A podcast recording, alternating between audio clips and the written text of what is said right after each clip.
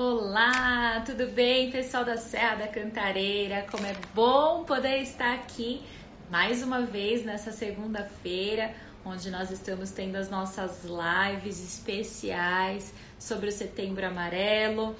E hoje nós estamos com uma convidada muito especial, que nós já vamos aguardar que daqui a pouquinho ela entra.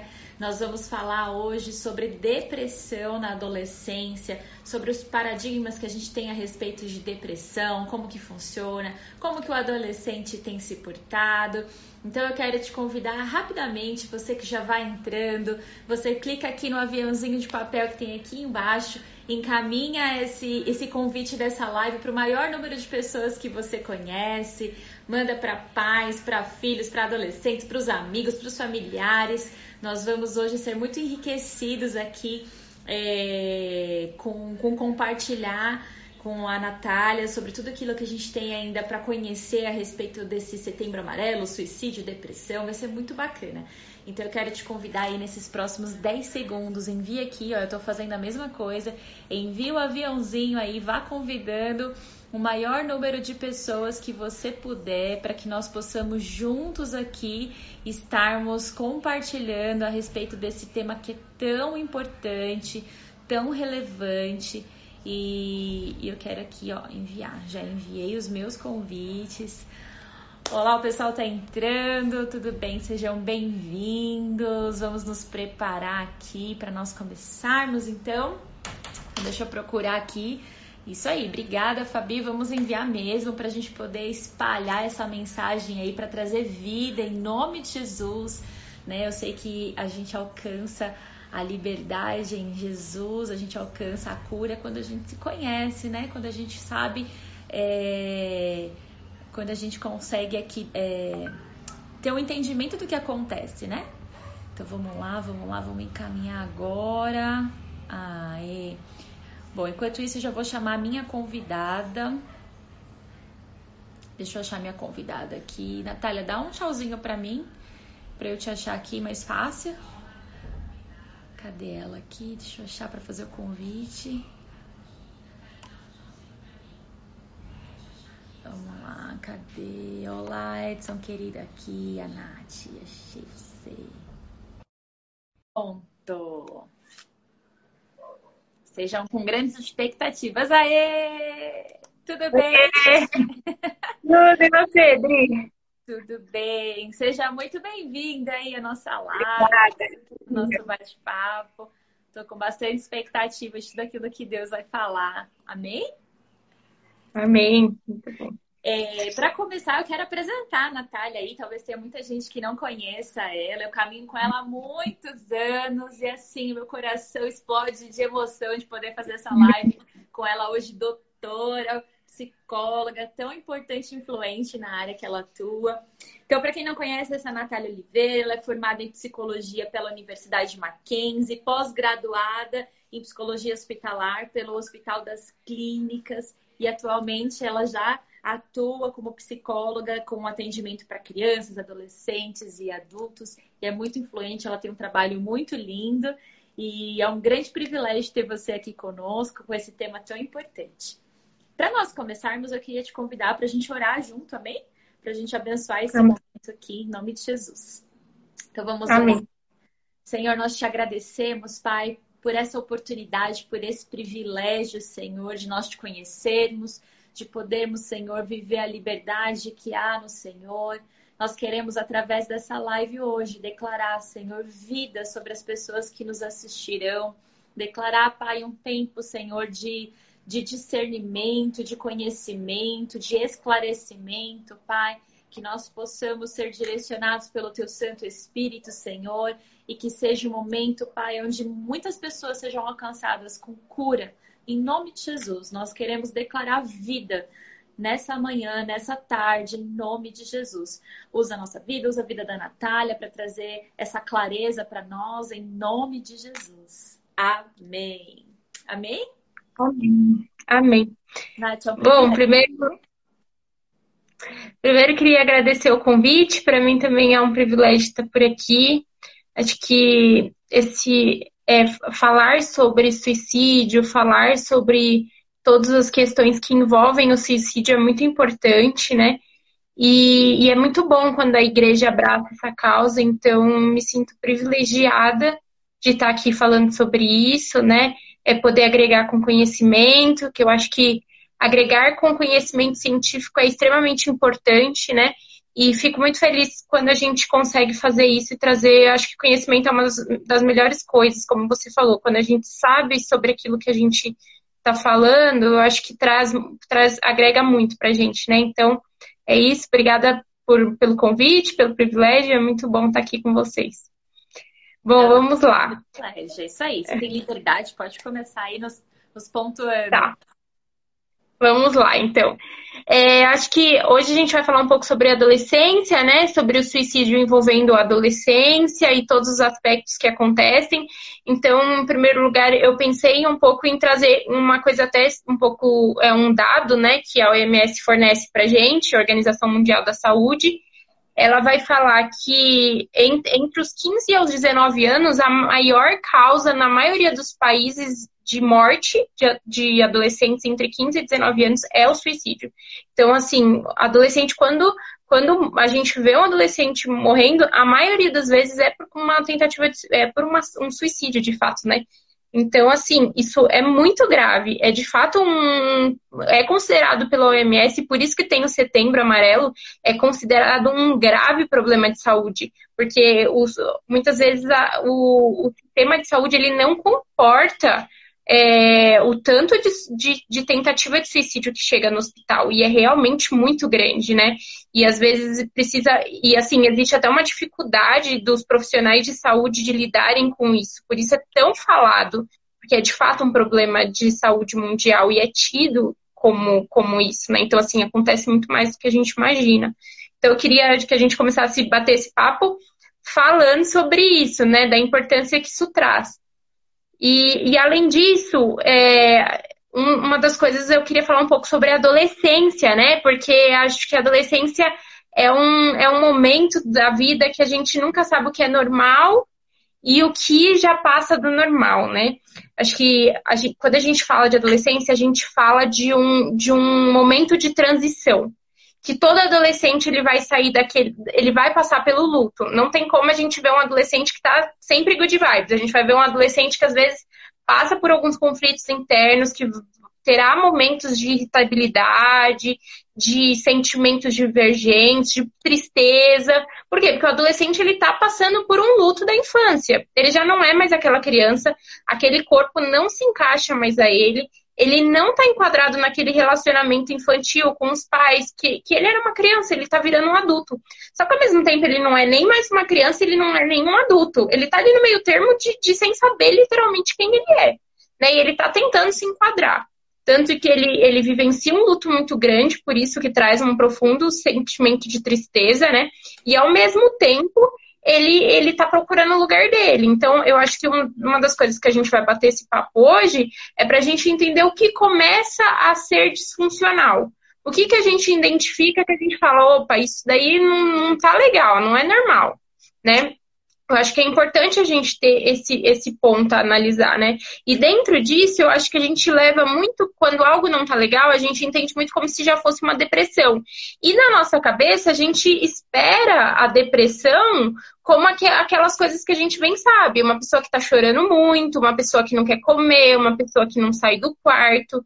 Só que quando a gente fala de uma tentativa de suicídio, de, uma pessoa que tá muito em sofrimento, a gente não tá falando só disso a gente não, esse não é só um fator, assim, é, eu trabalhei durante um ano no Hospital das Clínicas, né, quando eu fiz minha pós lá, e eu atendia na UTI que mais recebia tentativa de suicídio, que era uma, a UTI que, que era pessoas que vinham por, por acidentes, enfim, então era a porta de entrada para tentativa de suicídio.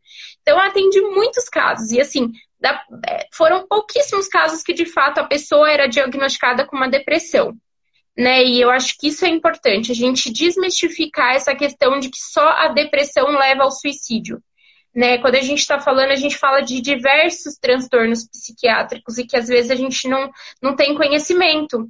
Então é importante a gente falar sobre isso, sabe? Eu acho que a depressão a gente espera que aquela pessoa que vai ficar só no quarto, que aquela pessoa que só vai chorar o tempo inteiro, que ela não vai comer. Mas quando a gente percebe uma pessoa, por exemplo, que está muito irritada, ela está irritada com tudo, ela está nervosa com tudo, ou aquela pessoa muito impulsiva, que, que que fala demais, ou é, te fala demais no sentido de muita agressividade, muito a, a, o pensamento muito acelerado, uma pessoa que é muito impulsiva, às vezes, no consumo de comida, ou no consumo de álcool, droga, ou, por exemplo, no consumo de compras, né? É, ou, ou até mesmo uma questão sexual. Às vezes a gente pega um adolescente que ele, ele, ele traz uma demanda sexual que está exacerbada, está ali estranho e então, aí às vezes a gente acha, é só frescura, tá falando de morte, mas tá super bem, ele tá passando até do limite, os pais não estão conseguindo controlar, o que que tá acontecendo? Na verdade, às vezes pode ser uma questão da adolescência, mas muitas vezes já não é mais uma questão da adolescência. A gente tá falando de uma dificuldade, e às vezes a gente tem uma repulsa. A gente olha com muito carinho para aquela pessoa que a gente. Porque o sofrimento, obviamente, por ser, ser, ser, sermos seres humanos, o sofrimento gera uma inclinação para gente de se preocupar, mas às vezes quando a gente vê essas outras demandas, ou uma pessoa que é muito arredia, muito agressiva, a gente já não, não, muitas vezes a gente fica meio estranho, já é difícil, né, para a gente lidar com isso. Por isso que é importante a gente ter essa luzinha de opa, peraí, isso daqui não tá legal, isso daqui tá saindo um pouco do, do normal, assim, é, é normal às vezes o adolescente passar por essa transição, mas tem um limite. Né? Então é importante a gente identificar esse limite e saber do quanto essas coisas, quando a gente vê um adolescente com todas essas características, ou até mesmo um adulto, às vezes a gente acha que não está passando por sofrimento. Mas assim, é um sofrimento absurdo. É um sofrimento absurdo. Porque a gente, às vezes, o que a gente vê é o impulso, né? O impulso. E é o que incomoda, às vezes, a gente. É o que fica insuportável. Mas, às vezes, se você bate, para para bater um papo, de fato, você vai ver o quanto aquela pessoa está sofrendo. Na é verdade, assim um sofrimento. É uma, é uma reação, aquilo é uma, é uma manifestação do que está sentindo. E nem sempre é só chorar e ficar reservado. Então, também essa, essa explosão é uma manifestação, é isso. Exatamente, a gente pode estar falando dessa expressão em pessoas que de fato têm depressão e que a irritabilidade, essas coisas fazem parte do transtorno depressivo, ou a gente pode estar falando de uma bipolaridade, de um, um transtorno borderline, de uma esquizofrenia que ainda não foi identificado, porque a adolescência está passando por esse momento, muitas vezes esse diagnóstico vai vir depois, e só vai vir depois se tiverem pessoas atentas. Às vezes na igreja, às vezes família, às vezes escola, que vai identificar e falar, opa, isso daqui não tá normal tá, alguma coisa tá diferente aqui. E assim, aí se você para para conversar, às vezes o que você vê é isso, um impulso e tal, é agressivo, mas aí quando você para para conversar, a pessoa vai falar de um vazio, de uma solidão, de um sentimento de rejeição, de muita tristeza envolvida, né? Aquela pessoa ela tá num profundo sofrimento. Né, eu, eu atualmente eu atendo uma paciente no consultório que já é adulta e tudo mais. E assim, ela chega para mim é, com um comportamento que quem tá de fora não vai entender, porque ela tem muita compulsão por compra. Então, assim, ela faz todas as compras de estética, ela é linda, maravilhosa, porque sempre tá comprando e adquirindo tudo. Aí você que olha de fora, você vai falar, meu, você tá sofrendo o quê? Ela tá bem, ela tá linda, maravilhosa, ela só não sabe controlar o dinheiro. Mas aí quando você vai ver, existe muito sofrimento na história dela e que precisa existir uma escuta, né? Então, acho importante a gente estar atento a identificar esses sinais para então fazer um encaminhamento para essa pessoa ter uma ajuda. Porque todo transtorno psiquiátrico, quando a gente fala disso, a gente fala que existem tratamentos possíveis e que vão ajudar muito, e que vão ajudar a gente a dar suporte com uma ajuda, uma ajuda profissional. Agora, sem ajuda profissional, a gente não dá conta, porque são casos muito sérios são casos que a gente não tem suporte emocional, que eu acho que é uma das coisas que também é interessante de a gente bater esse papo, do quanto esse suporte emocional, às vezes, a gente pode ter a maior boa intenção de ajudar. Né? E realmente, assim, a gente pode querer muito ajudar tanto um adolescente quanto um adulto, é, ou até mesmo uma criança, a gente pode ter muito boa vontade, mas os sentimentos que geram na gente, muitas vezes, são sentimentos muito angustiantes, porque despertam tensões emocionais na gente. Você vê, por exemplo, uma pessoa com, com, com esse é, transtorno de compulsão ou impulsividade, né? Tipo, transtorno não, mas ter sintomas de compulsão ou de agressividade ou de irritabilidade ou de daquela tristeza profunda que você está tentando ajudar e dar uma solução e nada é uma solução para a pessoa.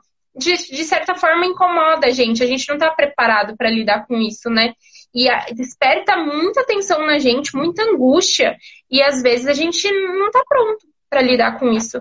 E é importante a gente saber esse, esse limite. De a gente falar, sim, eu preciso fornecer acolhimento, preciso fornecer um apoio, uma escuta, mas eu tenho que saber até onde eu consigo ir. Porque eu acho que às vezes também a gente não sabe até onde ir. A gente fica ali tentando fazer algo, mas às vezes a gente não vai dar conta, porque a gente não sabe de fato o que está acontecendo, a gente não sabe. O, o, às vezes a gente até consegue perceber, ah, acho que alguma coisa está legal, mas a gente não sabe como reagir. Porque existe técnica exata para isso. O acolhimento, ele, ele é válido para tudo. Você ter aquela escuta, você perguntar o que a pessoa está sentindo, você se colocar disponível, você ser presente, é válido para tudo. Mas às vezes, para solucionar mesmo o problema, existem técnicas profissionais para isso, não só medicamentoso. A gente pensa que tudo vai ser medicamentoso, mas às vezes na terapia tem técnicas é, exatas para a gente chegar ao nível daquela situação que a pessoa está passando. Então é importante a gente saber até onde a gente vai né? Até onde a gente encaminha para um profissional. Porque assim, a gente vai continuar, óbvio que não é porque a gente vai encaminhar o profissional, às vezes, no contexto de igreja, que a gente vai virar e falar assim, ó, encaminha o profissional, lavo minhas mãos, lavo meus problemas meu. A gente vai continuar lhe dando suporte. Mas aí vai ser suportável para a gente dar esse suporte. Porque às vezes a gente não dá conta, a gente não tem isso. É, às vezes a gente trata, né? Acho que tanto os pais quanto até é, quem orienta na igreja, quem está acolhendo esse adolescente, às vezes trata a situação como um ato só de rebeldia, como desaforado, mal educado, como se não tivesse limites, os pais não tivessem, sei lá, criado direito, ou os pais olham e ficam pensando, meu Deus, onde foi que eu errei, que essa criança ou esse adolescente não me ouve, eu só faz isso. E acho como é importante a gente saber também como dar, como oferecer essa escuta, né? Porque eh, se eu tiver errado, você me corrige, mas quem está nessa posição, que está em sofrimento, não consegue aceitar uma palavra que ela se sinta de alguma maneira acusada ou repreendida, né? Isso piora o quadro, não é?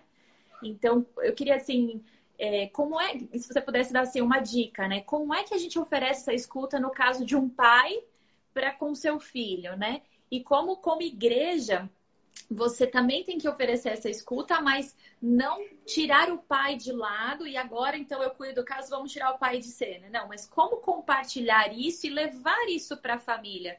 Porque é importante que, quanto igreja, quando, é, quando a gente dá, faz o discipulado, né, ou faz o atendimento, ou apenas você se tornou referência para ser ouvinte daquela pessoa que está em sofrimento, daquele adolescente, como é importante que isso também seja compartilhado com a família e não fique ali fechado, né? Porque os pais precisam estar a par do que está acontecendo, eles precisam ter esse entendimento e até com o olhar de quem está de fora, às vezes é mais fácil, né?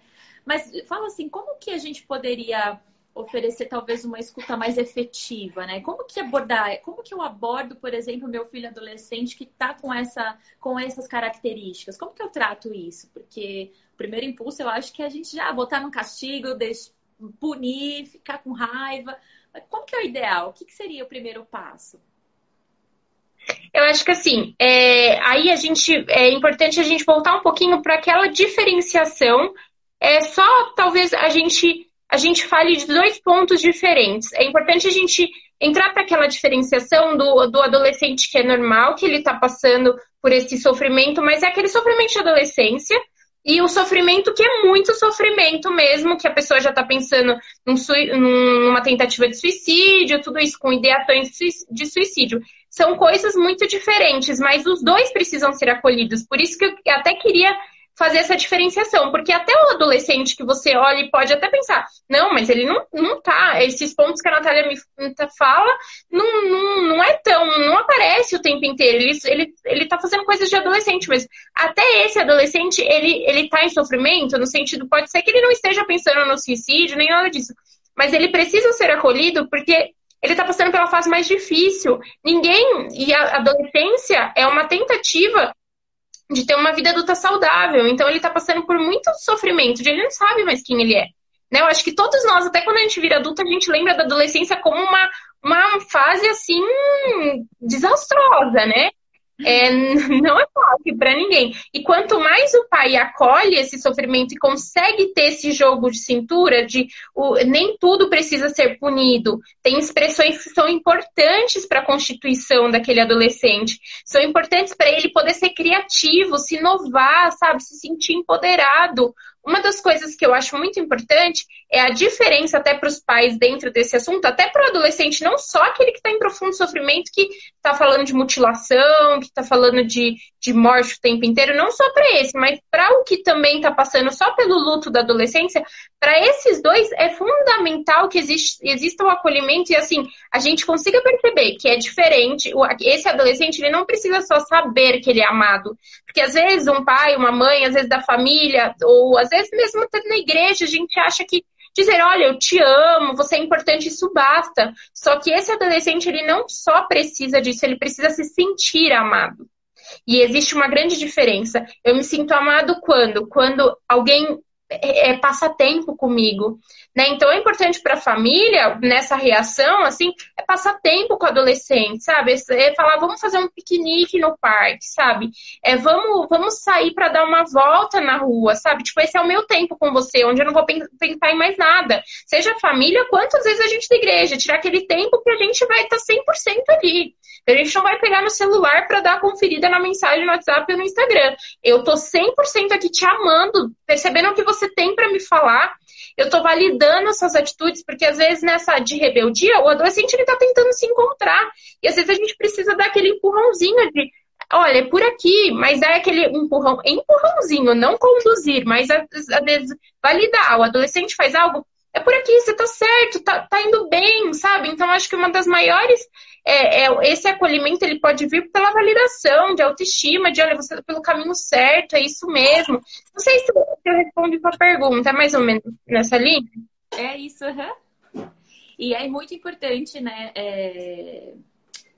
É, bom, a gente vai falar disso aqui embaixo, a gente pode até entrar nesse assunto, se você quiser, sobre essa questão de fatores de proteção, igreja, família e tal.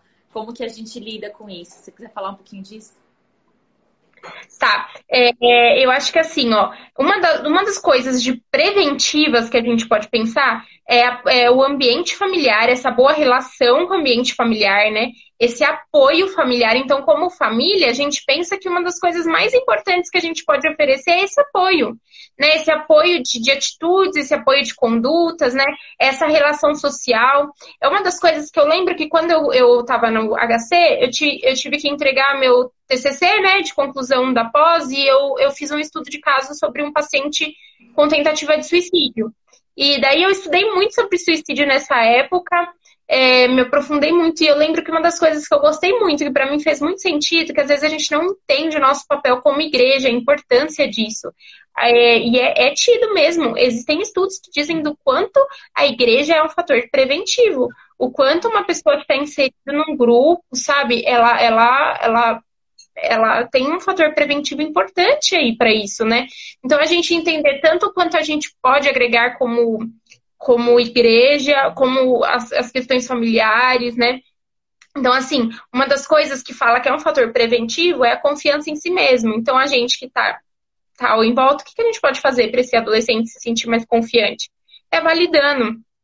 Às vezes o adolescente faz uma pequena coisa ali que se a gente valida, se a gente nossa, como você é bom nisso que você está fazendo, olha que importante isso, né?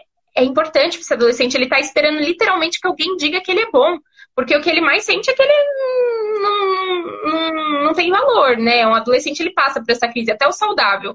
Ele fica, porque ele tá mudando o corpo, tá mudando tudo, tá mudando. Não, não tem nada que o adolescente olhe e fale, nossa, como isso é legal porque ele realmente se sente um patinho feio. Então, quando ele olha, vê alguém olhando para ele, dizendo: Você é bom, você é muito bom nisso.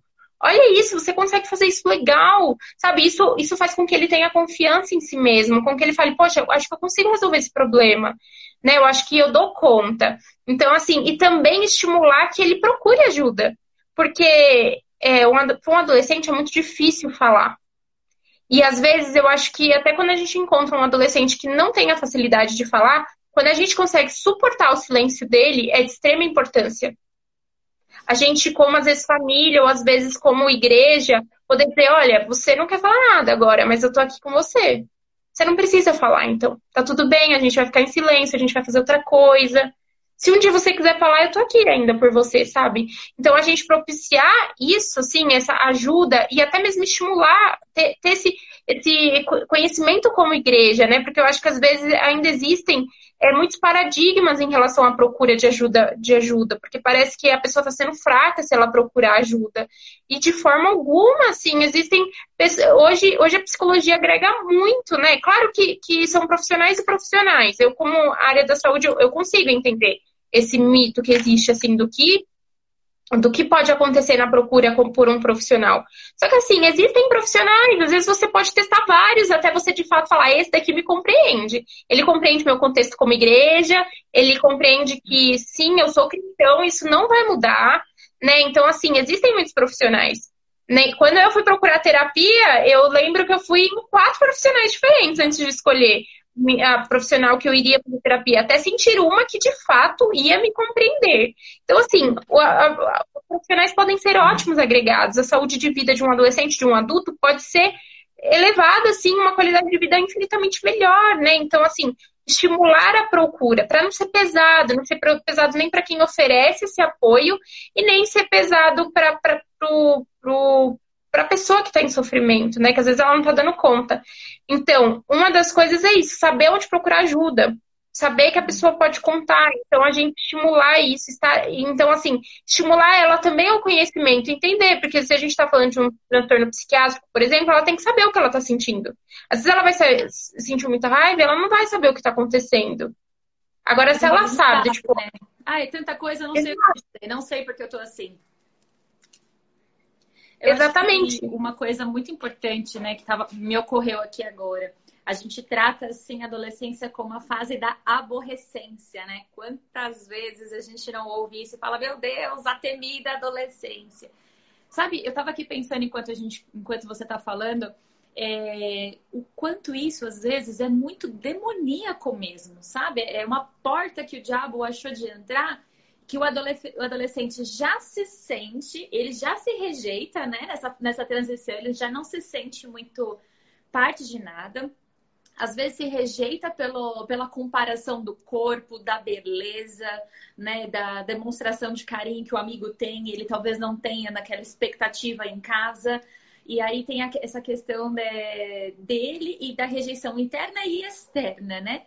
Então ele já vive essa questão assim de se aborrecer com o tempo todo e aí a gente vem reafirmar isso. Ah, ele é um aborrecente, só serve para aborrecer todo mundo, né?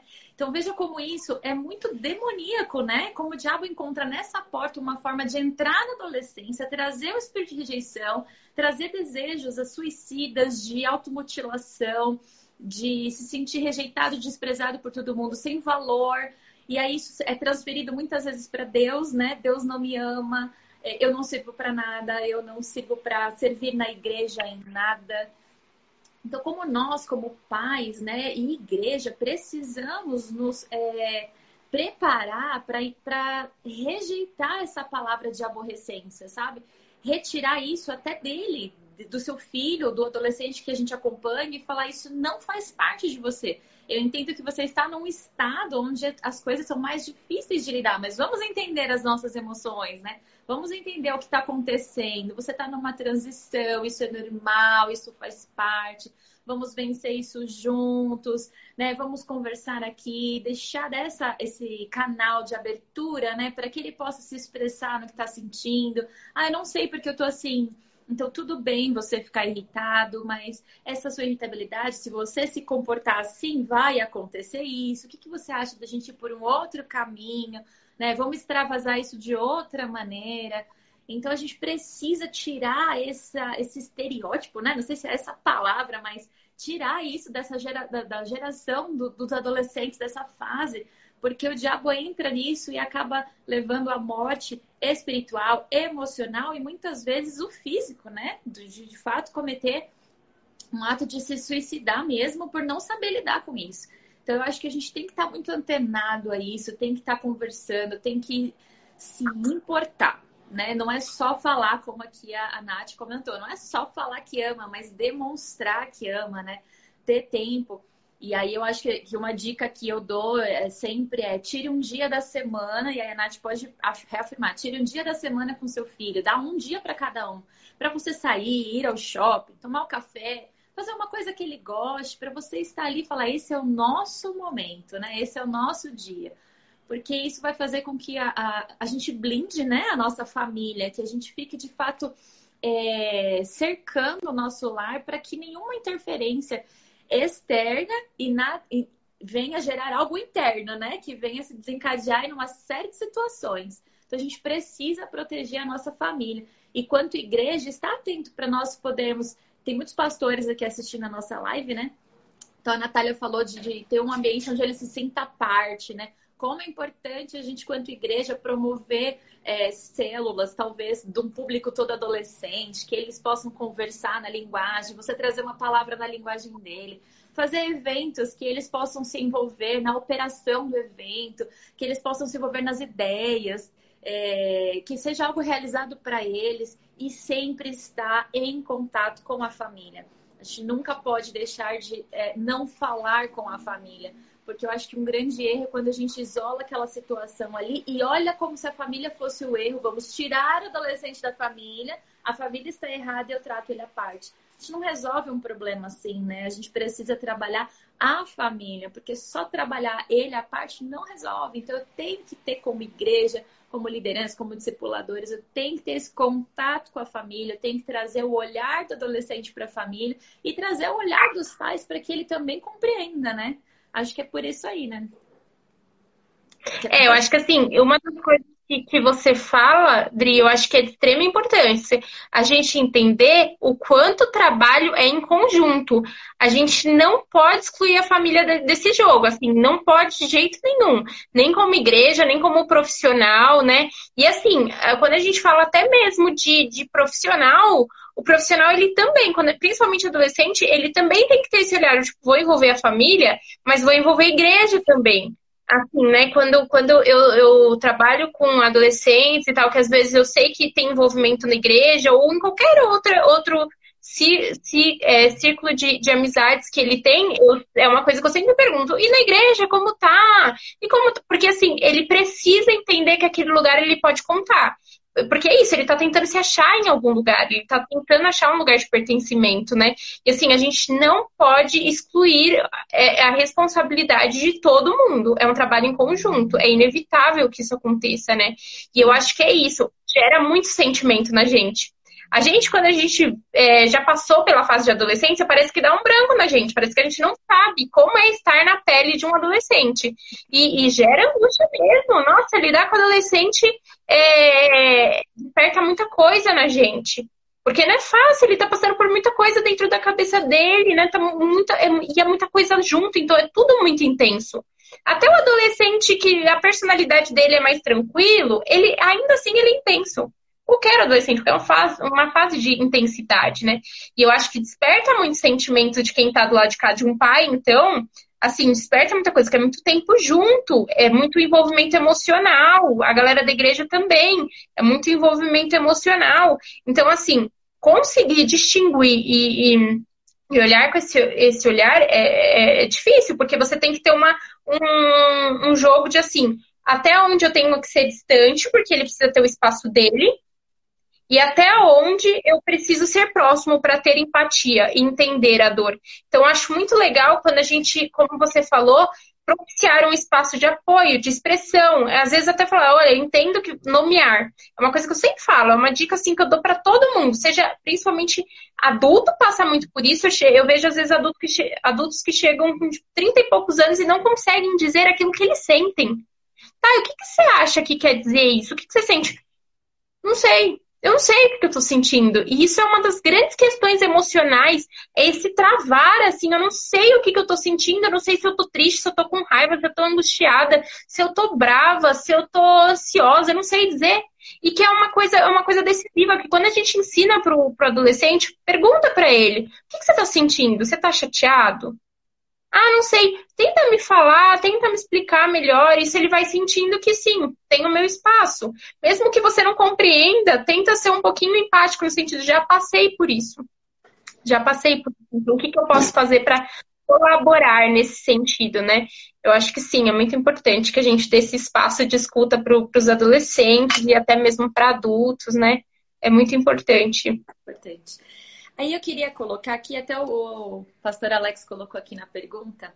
Vamos nos colocar na posição de um adolescente, né? Eu com meu turbilhão de emoções. Como é que eu lido com essa pressão externa, esses comparativos, estereótipos, né? Essas. É, é, é, como fala? Como fala? É, essas marcações, né? Que as pessoas, essas taxações que as pessoas colocam em nós, né? Você é gordo, você é feio, você é magro, seu cabelo é ruim, você é bonito, tudo isso. Como é que eu, nesse momento, lido com isso? Eu sendo um adolescente. Eu acho que uma das coisas que é muito importante a gente pensar quando, quando adolescente, né? É, é uma coisa que, que, isso, que isso me lembra até um caso específico no consultório, de um paciente que a gente ele, ele projeta muito as cobranças que todos fazem. E ele esquece que ele tem a idade que ele tem. Ele parece que ele é um adulto de 30 anos que ele tem que cobrar, porque é literalmente o que o adolescente ele tá sentindo. Parece que ele sempre tem que fazer aquilo que um adulto tá fazendo, né?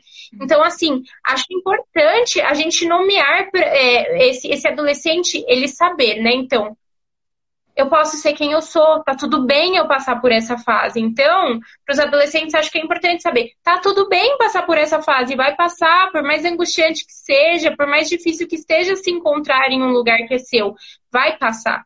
E eu acho legal, procure alguém que você se, se identifique. Talvez não precisa ser o pai e a mãe, porque às vezes pai e mãe, às vezes a gente tem um pouco de distanciamento, principalmente na adolescência, porque é essa fase que você está querendo se distanciar do seu pai e de sua mãe está querendo se, se entender como uma pessoa diferente deles. E não se distanciar, tipo, não quero mais contato com meu pai com a minha mãe, mas é entender porque uma criança, ela e o pai, eles se sentem mais ou menos a mesma coisa. E um adolescente, ele quer ter a própria vida. Faz parte da adolescência. Então, assim, é entender que tá tudo bem. Tá tudo bem você se entender de maneira diferente, você se perceber de forma diferente. Se não for o pai e a mãe que você for procurar, você pode procurar para outras pessoas. Às vezes, uma pessoa um pouquinho mais velha, que está ali terminando aquela adolescência, uma pessoa já de uns 19, 20 anos que você se identifica, que você gosta, que você se sinta confortável. Sai junto, às vezes você não vai querer falar nada, mas sai para estar tá junto, para se sentir acolhido, sabe? Manda uma mensagem para quem você gosta, sabe? No sentido de alguém que você confia, saiba que tem alguém que vai te escutar. Então, assim, saiba que vai passar. É uma fase que é muito difícil, é uma fase que gera muita angústia e que tá tudo bem você sentir raiva, que tá tudo bem você sentir é, muitas vezes bravo, irritado, triste, né? Que, que você tem motivos para isso, porque você é um adolescente que, que tá passando por um momento complicado. Acho que, que é isso. É por aí, exatamente. Aí a Sandra perguntou uma pergunta que eu achei muito interessante, eu queria colocar aqui, tá? É, qual a diferença dos adolescentes de 40 anos atrás dos adolescentes de hoje, né? Porque às vezes a gente já tem um adolescente e na minha época não era assim, né? Hoje os processos são diferentes. Qual que é essa diferença aí? Eu acho que a, a, a diferença mais gritante, se a gente for parar para pensar, é o mundo é, intelectual que a gente vive hoje. Isso é muito diferente. Porque um adolescente de, de 40 anos atrás, ele tinha um momento de comparação, às vezes, quando ele estava na escola dele. Então, a pressão de, de comparação era naquele momento que ele estava na escola. Agora, já um adolescente de hoje, ele volta para casa dele e ele não passa um minuto sequer sem se comparar. Ele abre o Instagram dele, ele está se comparando, ele está se achando patinho feio né? Ele, ele vai dormir, ele pega o WhatsApp dele ao longo do dia e ele vê os amigos super bem, se relacionando num grupo, conversando horrores, e ele não conseguindo entrar naquela conversa. Então, eu acho que uma das maiores diferenças é a pressão que a tecnologia traz para os adolescentes de hoje, que um adolescente de 40 anos ele não, ele não sofria. Ele voltava para casa dele e conseguia ter uma vida sendo ele mesmo. Então, se ele quisesse ficar o dia inteiro numa boa, sei lá, jogando até jogando jogo com a família ou saindo para brincar na rua, era algo ao vivo e não tinha tanto idealizações. Hoje a gente vive num mundo de muito mais idealizações. o tempo inteiro o adolescente, porque assim, gente, é aquilo que é, é bem típico, né? A gente entra no Instagram, não é vida real. Não é vida real, até a gente, a gente posta coisas o tempo inteiro que não é 100% da nossa vida. A gente posta momentos felizes o tempo inteiro, entendeu? Sempre tá tudo bem, sempre estamos amando todo mundo, mas a gente não posta quando a gente tá muito bravo, porque a gente tem a questão de que é indelicado. Você não vai mandar uma mensagem ali, às vezes até quando a gente vê alguém fazendo isso no Facebook, a gente estranha. Você não vai mandar escrachando quando você tá bravo. Então, a gente, o adolescente de hoje, ele vive numa vida ideal uma vida ideal, do tipo, eu tenho que estar bem, eu tenho que estar com a roupa tal, com, com a roupa X, com a maquiagem tal, com eu tenho que ser amado desse tanto, tenho que ter tantos likes. Se eu não tenho tantos likes, eu não sou amado, eu não sou querido. Então eu acho que a pressão que o WhatsApp, os grupos de escola, de amigos, é, a internet, tudo isso que coloca para o adolescente, espreme o adolescente de uma tal forma que eu acho que daí deprime mais deprime muito mais do que aquele adolescente que ia brincar na rua e que ele via ao vivo, ele via o amigo que ficava bravo com o outro, xingava, ou, ou caía ali, ou ia de qualquer roupa, né? Hoje não tem, não tem isso. Ninguém vai colocar uma roupa que tá ali de roupa de, de brincar, ninguém coloca isso. Eu acho que é diferente isso. É. E aí, assim, né? É... Até, até interessante, né? eu, eu tenho acompanhado muito as redes sociais, e aí tem o famoso TikTok, né? Que acho que aqui todo mundo sabe o que, que é esse TikTok aí. E eu fiquei assim, abismada com tanto de vídeo que eu vejo de adolescente se expressando através do TikTok. Ele coloca lá uma música depressiva, né? De alguém lenta, assim, aquela música melodramática, e começa a chorar e falar: hoje é meu aniversário, uh, meu pai não me deu parabéns, uh, meu pai não me vê hoje. Uh, e assim, daí milhares de histórias, né? Eu sou feia, gente, essa me marcou uma menina lindíssima, lindíssima. Olhos claros, loira, porque eu falo que é assim, né? Você pode até não ser bonito, mas se tiver olho claro e ser loira, você tá feito na vida. É uma brincadeira, mas, gente, a menina é linda. E ela falando que estava se sentindo horrorosa e chorando assim, se sentia a dor dela de ver aquilo. Eu falei, gente, mas como é que pode estar se expressando desse jeito através de um canal como esse? Sabe, milhares de comentários. Aí tinha gente evangelizando, tinha comentário assim, né? A gente vai ver um monte. Então, é... por que eu coloquei isso? Porque, mais uma vez, um ponto da gente se importar e entender o mundo que o adolescente está vivendo, né? E, e para nós, se eu, se eu sou um adolescente, também me esforçar em mostrar o mundo em que eu vivo, né? Então, por exemplo, uh, o Benjamin assiste muito YouTube, assim, eu, seleciono muito bem o que ele assiste, eu monitoro as coisas que ele assiste e eu procuro entender o que ele absorveu daquilo depois. Então, às vezes eu sento aqui e falo, mostra pra mamãe o que, que você está assistindo. Aí é uma coisa que nem é tão legal, eu falo, você gostou? Ah, eu gostei. Mas você acha que tá certo o que ele tá fazendo? E aí eu vou dialogando com ele para entender como ele tá absorvendo aquilo e ajudando ele a raciocinar sobre aquilo que ele tá assistindo e não ser só passivo do que ele tá assistindo. Então, outro dia a gente estava assistindo aqui um desenho do dos Incríveis, né? Que é aqueles super-heróis. E aí o seu incrível rejeita o menininho que é fã dele. Aí, olha só, no desenho pra gente, às vezes passa as coisas, né? Porque a gente. Aí ele falou assim: Mamãe, não foi legal. Por que ele fez isso com o menino? Não foi legal. E não foi mesmo. Ele, ele gerou um sentimento de rejeição no menino. Então, como nós, como pais, precisamos também entrar no mundo, né, do nosso filho, do adolescente, e entender o que é que ele curte, quais são os vídeos dos youtubers da vida que ele segue que tipo de conteúdo ele está consumindo, quais são os perfis que ele está seguindo no Instagram. Não é para a gente investigar a vida, né? Ficar lá pegando o celular escondido, invadindo a vida do, do teu filho. Não. Mas entrar, sentar e falar, mostra para mim o que você gosta de ver, deixa eu ver aqui. Você acha que isso é legal? Você não acha que isso aqui é um padrão que é fora da realidade? Não é legal a gente se espelhar e tentar abrir aí essa questão de abrir mais esse leque do, do diálogo, né? do diálogo para poder entrar na realidade dele e entender qual é o nível de cobrança externa que ele está recebendo também, né? Como que ele está se, se colocando, né? Que posição que ele está se colocando. Então, acho que é por aí.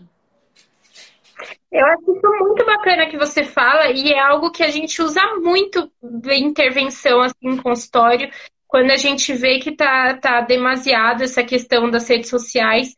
É exatamente isso. O primeiro passo é você entrar nessa realidade. Não dá para você opinar se você não entra na realidade. Mas depois que você entra, é às vezes trazer esse toque de realidade, do, do quanto isso é real. Né? É, inclusive, você falou do TikTok, eu me lembrei de uma paciente essa semana que agora, por conta do, do home office da vida, né? É possível, mas eu entrar nesse mundo do que antes, às vezes só em consultório não era possível. Mas agora é, eu sou muito mais apresentada a todas essas questões. E foi exatamente isso. Essa semana a gente, eu estava atendendo uma paciente que me mostrou algumas coisas do TikTok e eu falei para ela, eu falei, do quanto isso você acha que é real? Será que a vida dela é sempre assim mesmo? Ou será que às vezes não é bem dessa forma, né? Então, assim, é, a gente, como ser humano, até mesmo como adulto, a gente tem a tendência a viver no nível da fantasia, assim, do, do, que eu idealizei, de como tem que ser. A gente é assim até quando é adulto. A gente coloca uma coisa na cabeça que não sai exatamente como a gente pensa, a gente fica muito frustrado.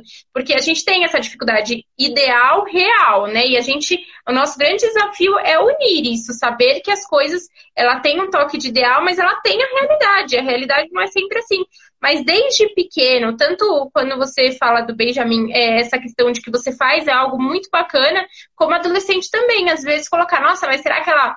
É, eu lembro uma vez que eu estava falando, discutindo um caso é, de uma paciente, e foi até engraçado, assim, porque a gente colocou em, em uma equipe de, de profissionais, a gente colocou uma sugestão de assim, virar para minha paciente e falar assim, ó, oh, mas será que ele acorda sem bafo desse jeito? Acorda maquiada, ela acorda maquiada, com o cabelo bonito dessa forma. Então, às vezes, é colocar isso para um adolescente. Nossa, falar, será que tá sempre assim? Nossa, será que tá sempre lindo? Não, tem, não é descabelada, não tem bafo, tá sempre cheirosa, sempre, né? Porque é trazer o toque de realidade, de nem sempre vai ser esse mundo, assim, como as mídias colocam, que é algo que aprisiona mesmo, né? E eu acho que o adolescente, ele tá aprisionado nisso, e a gente até adulto, né? A gente adulto é assim, só que o adolescente, ele ainda tá quem sou eu e ele vai tentar a qualquer custo. A gente às vezes tem um choque de realidade. Mas ainda como adulta a gente quer se enfiar em todas as dietas malucas que todas as blogueiras falam, né? É verdade. Eu, atendo, eu atendo uma paciente que ela, ela é mãe e ela, ela tava. Ela, o grande sofrimento dela é, é, porque ela segue algumas blogueiras que colocam uma maternidade maravilhosa e ela vê que ela não consegue. E ela fica todos os dias frustrada. Quando ela dá uma bronca no filho, nossa, é a morte para ela. Porque a, blogueira não corrige o filho, porque ela tá corrigindo a filha dela dando bronca desse jeito, sabe? Então, assim, trazer pro real. O real não é isso que a gente vê nas redes sociais. E a gente o tempo inteiro, como adulto, criança, é, adolescente, a gente tem que ter senso crítico. Acho que é importante isso, que é preventivo. Isso, quando a gente fala disso, a gente tá, é importante porque isso é preventivo ao suicídio. O suicídio já chegou no, no, no ponto máximo, assim, que ela não conseguiu diferenciar isso e por isso que tá tão sofrido. É, é isso aí.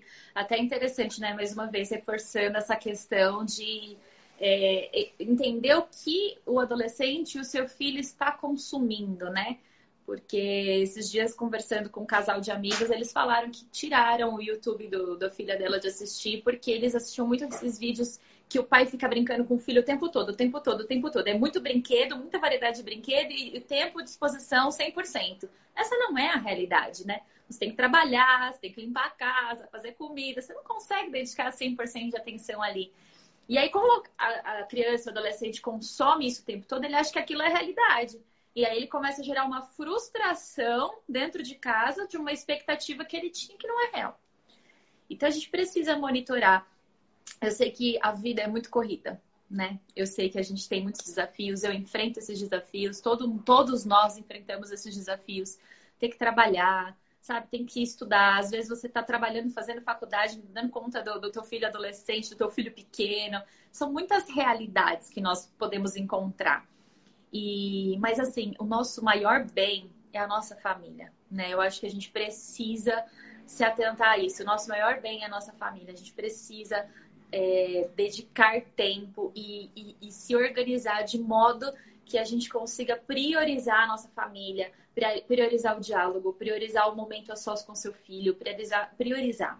porque isso vai garantir que a gente não chegue num caso extremo como a gente está falando aqui de, de, um suicídio, sabe? Porque é, é muito complicado. E aí me, me, ocorreu aqui, né? Eu sou um adolescente, os meus pais não são cristãos, vivem em pé de guerra dentro de casa. Aonde que eu vou procurar ajuda? Alguém me ajuda? O que, que eu faço? O que, que você diria aí para um adolescente assim? Qual seria o seu recado? É, eu acho que a igreja, eu, eu enxergo a igreja como uma bela porta de entrada, né? Eu acho que a igreja, ela está preparada. Eu enxergo a igreja como preparada para esse acolhimento inicial. Talvez não para lidar com as demandas angustiantes por, por questão profissional mesmo. Precisa de um profissional e a gente não pode descartar isso. Mas eu acho que para esse contato inicial, a igreja, a gente tem pessoas preparadíssimas para esse acolhimento para esse carinho, para esse conforto, né? Então, assim, um adolescente nessa questão, a igreja é muito porta de entrada para isso. Então, assim, eu acho que a igreja recebe muito bem. Né? Eu digo no contexto das pessoas que a gente pensa de, de um, adolescente na igreja. Eu acho que sempre vai ter alguém ali disposto a te abraçar, né? E eu acho que, assim, existem é, até mesmo que pessoas que não são do contexto da igreja e tudo mais, existem, existe sempre alguém que vai querer te ajudar. Às vezes é o avô, a avó, o tio, o, o pai de um amigo, quer dizer, a mãe de um amigo. Então, assim, sempre vai ter alguém ali que, que vai estar por você, né? Que vai estar ali disposto. Então, assim, não deixe, não guarde. A expressão emocional para um adolescente, para um adulto, é a, a, a, coisa mais importante que a gente precisa dizer, é falar. Falar cura a gente, né? Então, assim, é saber da importância da fala. Guardar nunca vai ser o melhor caminho, guardar esse sofrimento. E assim, uma pessoa antes de chegar, isso, estudos provam, assim, que antes de chegar ao ato, de fato, ela comunicou muito. Talvez não ouviram, mas ela comunicou. Uma pessoa, ela nunca, nunca é, comete suicídio sem nunca ter falado sobre. Ela falou, em algum momento. Uma pessoa não consegue, porque o suicídio é, é o, a situação mais grave que ela fez para acabar com aquela dor. Antes ela tentou solucionar, então, assim, eu acho que é por essa linha e entender que tem horas que a gente não tem como ajudar, mas a gente tem que procurar ajuda de profissional, né? Como já foi abordado, a gente não, não tem só a questão da depressão, existem outros transtornos mentais que podem é, estar acontecendo ali. E isso não, é, não quer dizer que a gente errou, sabe? Tirar essa, essa pressão que a gente tem nos ombros, né? Errei como pai, meu Deus do céu, não, meu filho, imagina que eu vou levar meu filho num psicólogo, ele não é maluco. E aí a gente começa com uma série de questões, assim, que às vezes a gente tem, assim, é, esses preconceitos, né? E que, gente, isso não, não, não tá certo. A gente vai estar tá privando o nosso filho de ter acesso, talvez, a, a uma qualidade de vida melhor por ter uma, o simples fato de ter procurado ajuda de, um, de, um terapia, de uma terapia, de um psicólogo, de preferência, psicólogos cristãos, né, que entendem a nossa realidade. É, e talvez descobrir ali, a gente não, não dá essa atenção lá na frente, né? A gente pode ter aí um adulto com sérios problemas, que não sabe lidar com as suas emoções, que não vai ser feliz, que não consegue romper, né? Então eu acho que a gente precisa trabalhar isso, muito essa questão também de como falar, de como abordar, para não gerar esse fechamento, mas saber ouvir, respeitar o momento de silêncio, né? Como foi falado, mas também tem uma hora que, como pais, a gente precisa sentar e falar: eu vou dormir com você, mas eu não saio daqui até você me falar o que está acontecendo, porque eu te amo, eu me importo com você, eu não vou deixar isso passar. Então, saber, né? E eu vejo que muito esse equilíbrio quem dá é o Espírito Santo de Deus. Então a gente tem o privilégio aí de ter acesso ao Pai, acesso ao Espírito Santo, e isso é muito legal. É, eu queria que você deixasse aí um recado para os pais, para os adolescentes, antes da gente encerrar. Eu acho que não precisa, nada precisa ser sofrido, né? Eu acho que o profissional ele vem justamente não precisa ser tão pesado. E às vezes, assim, atendo muitas pessoas cristãs e que eu acho que é o grande dilema o cristão ele tenta carregar ao máximo sozinho, porque senão ele tem medo de ser falta de Deus, como, como muitas vezes é tido, falta de Deus, tem, tem transtorno psiquiátrico, é falta de Deus. Então o cristão ele procura até o máximo ali achar que ele vai aguentar. E não, não precisa ser tão sofrido, não precisa, os profissionais têm profissionais capacitados, não precisa ser sofrido dessa forma, dá para ser mais leve, né? Então, assim, se vê que não está dando conta sozinho, procura um profissional. Eu acho que, às vezes, pais que estão vendo que, que, o filho não está conseguindo falar, não está conseguindo falar dentro da igreja e tal, procura ajuda. Sempre vai, vai ter um profissional capacitado para isso. E eu acho que é isso. Perfeito. É, é isso, perfeito. Nath, eu queria que você colocasse aqui no chat o seu contato. É, você atende, né, tanto adolescente quanto as famílias adultos. Deixa aqui seu contato. De repente, alguém está precisando de alguma ajuda que possa te entrar em contato com você para você poder dar essa assistência também, tá bom? Então, deixa aqui no chat. Depois eu vou deixar disponível tá. também nos comentários. Esse, esse nosso bate-papo vai estar salvo lá no IGTV. Vai estar também no nosso canal no YouTube, Renovada Cantareira. Vai estar disponível nos nossos agregadores de podcasts. Então, se você gostaria de compartilhar esse bate-papo com alguém que talvez não conseguiu entrar hoje por conta do horário, do dia, compartilha. A gente precisa realmente expandir isso. Precisamos sair das fronteiras e começar a levar essa palavra de conhecimento. Tem muita gente precisando. Então, eu queria que, que você deixasse, eu vou deixar nos comentários também. E só comentar aqui, pode falar. Eu deixei o arroba do meu Instagram, porque lá eu coloco sempre na bio o meu telefone, e-mail, qualquer maneira de contato. Por isso que eu passei o Instagram, que assim dá para entrar na bio e ver as coisinhas que, tanto o telefone, se precisar, como e-mail, qualquer forma de, de contato tá por lá. Perfeito. Então tá aqui já o Instagram da Natália. E para finalizar, né, o, o, o, Ruge colocou aqui um comentário sobre essa questão de aceitação. Eu acho que isso é um dos maiores dilemas mesmo que se enfrenta hoje, até por conta de toda essa pressão externa que se tem. Então é muito importante que seu filho se sinta aceito, que você, adolescente, que você saiba que Jesus morreu na cruz por você, que ele te ama e que existem grandes coisas a, a, ser feitas na tua vida e que essa questão toda de conflito, ela faz parte, tá tudo bem, né? Como, como a gente conversou aqui, tá tudo bem. Vamos aprender a lidar com isso junto, mas não permita que o inimigo te roube, não permita que o diabo roube nas tuas emoções, que ele te faça se sentir assim. É desprezado, sem valor, porque isso é mentira do inferno. Não permita que isso alcance a tua vida, mas saiba que você é um agente de transformação e que se você conhece a Cristo, você também tem nas suas mãos o poder, a autoridade para levar essa vida de Deus para os seus amigos que passam por isso, por amigos que talvez tenham uma família que não seja tão consolidada, tão estruturada quanto a tua. Então, seja esse agente de transformação, saiba que Jesus te ama, você que é pai, e precisar de alguma ajuda, nós estamos aqui como igreja disponíveis para te ajudar, para dar toda a assistência. Estamos cercados aqui de profissionais altamente capacitados para poder é, nos auxiliar e também seguir adiante com tratamento alguma coisa caso haja necessidade. Então estamos aqui como igreja nos cercando de muitas ferramentas para poder dar esse suporte. Nós queremos ser relevantes, né? E essa, esse é o nosso, nosso lema ser relevante, levar a vida de Jesus para as pessoas, que é para ser leve, né? Como a Natália falou, não precisa ser pesado. Amém?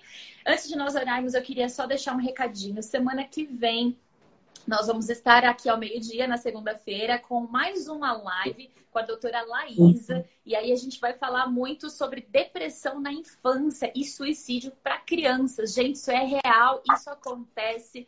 Então, não deixe de estar conosco e convidar as pessoas para nós tratarmos um pouquinho agora como tratar isso na infância. Vamos um passo atrás agora, né, para poder trabalhar isso. Amém?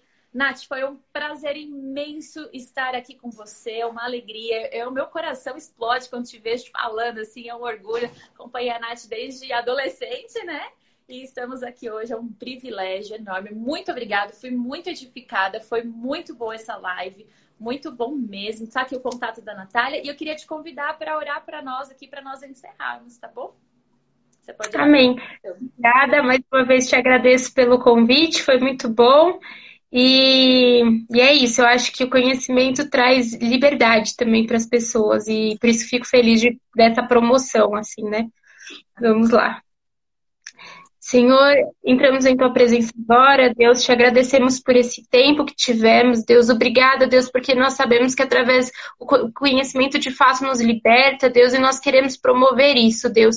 Que possamos a cada dia mais ser é, acolhedores com o sofrimento humano, Deus, que possamos ter sensibilidade, Deus, de saber, Senhor, como agir e como proporcionar, Senhor, um, um ombro amigo para essas pessoas, Deus, que nós possamos ter conhecimento sobre essa causa, Deus, e que nós possamos nos mover, Senhor, para pro proporcionar, Senhor Deus, a vida, Senhor, nas pessoas, Deus, que nós possamos nos mover, Deus, para pro proporcionar, Senhor, liberdade, Deus.